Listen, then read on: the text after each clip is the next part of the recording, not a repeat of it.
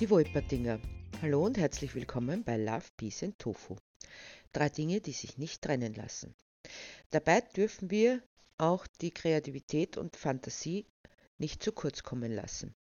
Immer wieder finden sich sogenannte Fabelwesen, und auch wenn der aufgeklärte Geist weiß, dass es weder Einhörner noch Feen, weder Meerjungfrauen noch Geister gibt, ist es doch schön, sich Geschichten auszumalen, vor ein paar Wochen nun lief mir ein Fabelwesen über den Weg, das mir dank des Linolschnittes von Belinda Kröll sofort sympathisch war, auch wenn ich bis dahin noch nicht das Vergnügen gehabt hatte, es kennenzulernen. Es handelt sich um einen Hasen mit einem Geweih. Wahlweise wird er auch mit einem Raubtiergebiss, Flügeln oder Entenfüßen dargestellt. Die Geschichte dahinter ist leider sehr profan. Er stammt aus dem Bayerischen und wurde ins Tirolerische übernommen. Und es handelt sich dabei einfach um das Produkt von Präparatoren, die aus übrig gebliebenen Teilen etwas zusammenbastelten, was sich, nur nebenbei gesagt, in Bayern bis heute als Andenken großer Beliebtheit erfreut. Aber das muss man nicht so eng sehen. Auf dem Linolschnitt von Belinda Gröll sieht man zwei dieser Wolpertinger, die miteinander kuscheln. In Tirol geht die Legende um, dass man diese zauberhaften Wesen nur in der Dunkelheit am Waldesrand sehen kann, wenn ein Junge Hand in Hand mit einem Mädchen geht. Böse Zungen behaupten, dass sich das die Burschen ausgedacht haben, um so in den Genuss einer zarten weiblichen Hand in der ihren zu kommen. Aber wie dem auch immer sein mag, ich möchte euch heute die Geschichte der Familie Wolpertinger aus Grammeis in Tirol erzählen. Die Wolpertinger aus Grammeis. Die Familie Wolpertinger, bestehend aus Mama Walli, Papa Willi, Oma Wolke, Tochter Winnie und Sohn Wim, lebten gemütlich in einem unterirdischen Tunnelsystem, das mehrere größere und kleinere Höhlen miteinander verband. Seit vielen Generationen war dies ihr Refugium gewesen. Einer der Eingänge oder auch Ausgänge lag in einer kleinen Holzhütte, die über die Jahre immer mehr verfiel. Niemals legten die Menschen auf deren Grundstück diese Hütte lag, Hand an, um sie zu reparieren. Denn solange sie in einem desolaten Zustand war, kümmerte sich niemand darum, so dass auch keine Menschenseele den Tunnelzugang entdeckte, der nichts davon wissen sollte. Um es ganz sicher zu machen, dass niemand zu nahe kam, hatte man irgendwann ein Schild mit der Aufschrift Vorsicht, Ansturzgefahr angebracht, was auch die Neugierigsten abschrecken konnte. Die BewohnerInnen des kleinen Hofes, auf dessen Grund besagte Hütte stand, hatten immer in gutem Einvernehmen mit der befällten Familie gelebt, denn sie waren fest davon überzeugt, dass sie das Glück nicht verlassen würde, solange die Wolpertinger mit ihnen hier lebten. Doch mit den Jahren schrumpfte die Familie Thaler immer mehr, denn die Jungen zogen weg, weil es in der Gegend kaum Arbeitsmöglichkeiten gab. An der Landwirtschaft waren sie nicht interessiert. Sie wollten etwas anderes ausprobieren, wegkommen aus der Enge einer kleinen Dorfgemeinschaft, hineinfallen in die Anonymität irgendeiner Stadt mit all ihren Möglichkeiten. Nun lebte nur noch Rosalia Thaler, die von allen nur liebevoll Sally genannt wurde, auf dem Hof und kümmerte sich um die wenigen Tiere, die noch geblieben waren. Zwei Kühe, zwei Schweine, zwei Schafe, zwei Hunde und zwei Katzen. Allesamt alt und gebrechlich hatten sie nur mehr einen Wunsch, ihren Lebensabend in Ruhe und Frieden zu verbringen. Wenn Sally in den Stall ging, um die Tiere zu versorgen, vergaß sie auch niemals auf die Wipperdinger und legte auch ihnen den einen oder anderen Leckerbissen zum Tunnel. Sie sind noch da, dachte Sally jedes Mal, wenn sie wiederkam und sah, dass das Mitgebrachte verschwunden war. Dann kann auch nichts passieren. Alles ist gut und wird gut bleiben. Doch sie wusste auch, dass sie langsam etwas unternehmen musste, denn sie würde in Kürze ihren 86. Geburtstag feiern und sie spürte, wie ihre Kräfte schwanden. Sebastian, schoss es ihr durch den Kopf. Er wird mein Vermächtnis in meinem Sinne verwalten. Ihr Großneffe kam jeden Sommer für drei Wochen auf Besuch zu ihr, und Sally war sich sicher, dass er diese Zeit in Ruhe und Abgeschiedenheit genoss. Was er genau machte oder womit er so viel Geld verdient hatte, wusste sie nicht genau, wollte es vielleicht auch gar nicht wissen.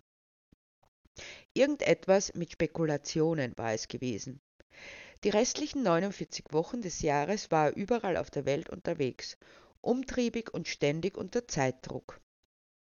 Aber hier gelang es ihm, das alles hinter sich zu lassen.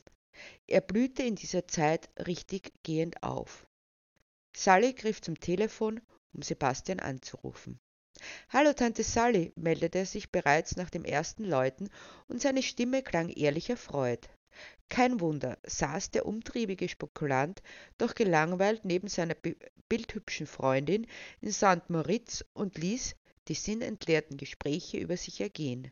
Vanessa, die nun meinte, mit ihm verlobt zu sein, saß da und sah pittoresk gelangweilt drein, während sie ihr strahlendes Aussehen und die sündhaft teure Kleidung präsentierte.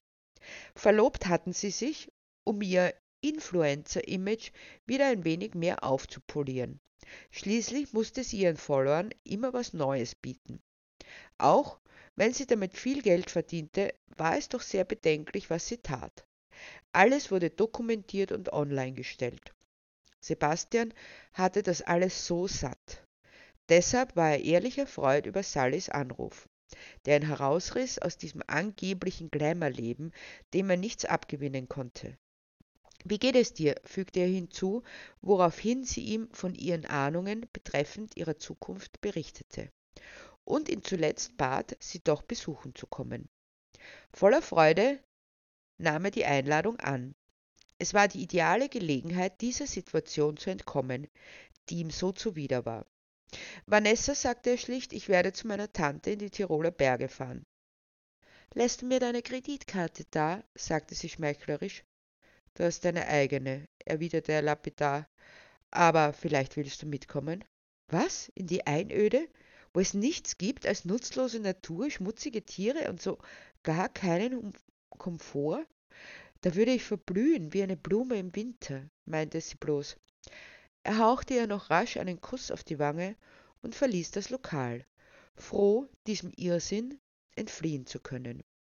Am nächsten Vormittag bereits klopfte er an die niedrige Tür des Hauses, in dem seine Tante wohnte, und als Sally Sebastian zur Begrüßung in die Arme schloss, wusste er, er war angekommen. Wenige Minuten später saß er in der gemütlichen Wohnküche, genoss Tee und Kuchen und hörte seiner Tante aufmerksam zu. Morgen feiere ich meinen 86. Geburtstag, begann sie. Die Arbeit, die mir bis vor kurzem noch relativ leicht von der Hand ging, wird mir immer schwerer, und ich denke, dass ich bald Abschied nehmen muss. Wortlos nahm Sebastian ihre Hand in die seine. Es ist jetzt nichts Aufregendes, denn ich bin eine alte Frau, die ein wirklich erfülltes Leben hatte. Deshalb sage ich es auch ohne Groll. Was mir nur Sorgen macht, sind die Tiere und der Hof. Ich wollte dich bitten, dich darum zu kümmern, wenn ich nicht mehr bin. Würdest du das machen? Ja, sehr gerne, erwiderte Sebastian spontan. Aber ich würde mir wünschen, dass du noch recht lange lebst. Das ist lieb von dir, sagte Sally ruhig, aber für jeden gibt es die richtige Zeit. Komm, lass uns nach den Tieren schauen. Damit gingen sie in den Stall, um die Tiere zu begrüßen, die Sebastian vom früheren Aufenthalten natürlich schon sehr genau kannte.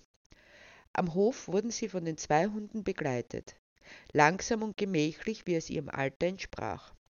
Zuletzt blieben sie stehen und blickten hinüber zu der verfallenen Hütte, als sich plötzlich etwas bewegte.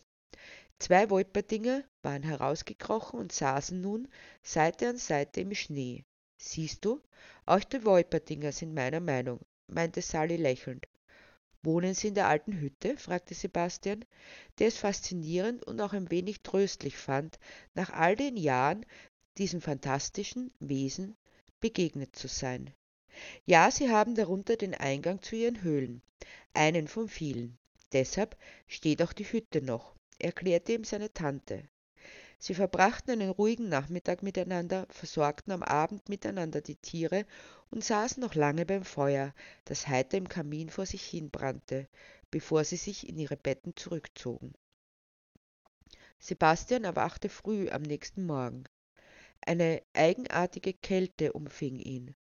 Sofort ging er die Treppen hinunter und entzündete das Feuer im Kamin. Doch diese eigenartige Kälte konnte selbst das größte Feuer nicht vertreiben. Deshalb ging er, wohl ein wenig zögerlich, in das Zimmer seiner Tante Ruhig lag sie in ihrem Bett. Zunächst dachte er, sie schliefe noch, doch als er näher trat, merkte er, dass sie tot war. Eine tiefe innere Traurigkeit erfasste ihn. Doch es war ihm, als hätte sie gehen können, weil sie nun gewusst hatte, dass ihre Tiere in guten Händen waren. Ich werde alles in deinem Sinn erfüllen, versprach er ihr nochmals. Kurze Zeit später, nachdem der Arzt den Tod offiziell festgestellt hatte, holte der Bestatter den Leichnam ab. Er würde sich um alles kümmern. Ich werde hier bleiben, schloss Sebastian seinen Bericht an Vanessa. Bis zum Begräbnis nehme ich an, flötete sie. Nein, ich habe beschlossen, für immer hier zu bleiben. Es ist jetzt mein Haus und es ist auch der Ort, an dem ich mich zum ersten Mal seit langem wirklich lebendig gefühlt habe. Hast du geerbt? fragte Vanessa. Ja, das Haus, die Gründe, die Tiere, alles, bestätigte er. Dann komme ich, entschied seine Verlobte und legte auf. Tatsächlich stand sie wenige Stunden später bereits in der warmen Stube und sah sich stirnrunzelnd um. Da willst du bleiben? meinte sie.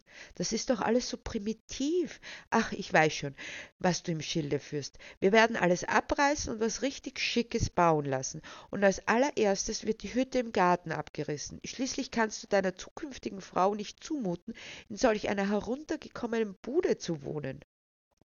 Gar nichts davon, meinte Sebastian lapidar. Das ist ein wunderbares altes Haus, in dem man alles hat, was man braucht. Daran wird nichts geändert. Dann brauchst du aber nicht glauben, dass ich dich heirate, entfuhr es Vanessa erbost, und um ihren Entschluss zu unterstreichen, streifte sie sich den Verlobungsring vom Finger und schleuderte ihn theatralisch in eine Zimmerecke. Ich wünsche dir ein gutes Leben, erwiderte Sebastian kühl. Wenn ich jetzt da hinausgehe, dann komme ich nie mehr wieder, sagte sie drohend. Das will ich doch hoffen, konterte Sebastian kühl, woraufhin er nur mehr die Türe ins Schloss fallen hörte. Und er war sich sicher, es war das Beste, was ihm passieren konnte. Wenige Augenblicke später klopfte es an selbiger Türe. Was wollte sie denn noch? fragte sich Sebastian, während er die Türe öffnete. Was willst du noch? begann er zu wettern, unterbrach sich aber je, als er erkannte, dass es nicht Vanessa war, sondern eine junge Frau, die vor Kälte schlotterte. Es tut mir leid, wenn ich störe, sagte sie. Ach nein, ich hab nicht dich gemeint, erwiderte Sebastian verschämt, sondern jemand anderen, aber diejenige ist weg. Aber komm doch erst mal rein, du zitterst ja wie Espenlaub. Damit schob er sie in die Wohnküche. Jetzt erzähl mir, was machst du denn da heroben, so Mutterseelenallein? lud Sebastian die Unbekannte ein zu erzählen. Ich wohne unten im Ort mit meiner Mutter und die meinte, dass die Sally Hilfe brauchen könnte. Deshalb bin ich da, meinte sie. Ach ja, und ich bin die Anna. Sebastian, erwiderte dieser. Und es ist schon richtig, dass Hilfe am Hof gebraucht wird, aber nicht mehr von meiner Tante Sally. Denn sie ist heute Nacht sanft entschlafen. Aber ich werde nun hier bleiben und mich um alles kümmern.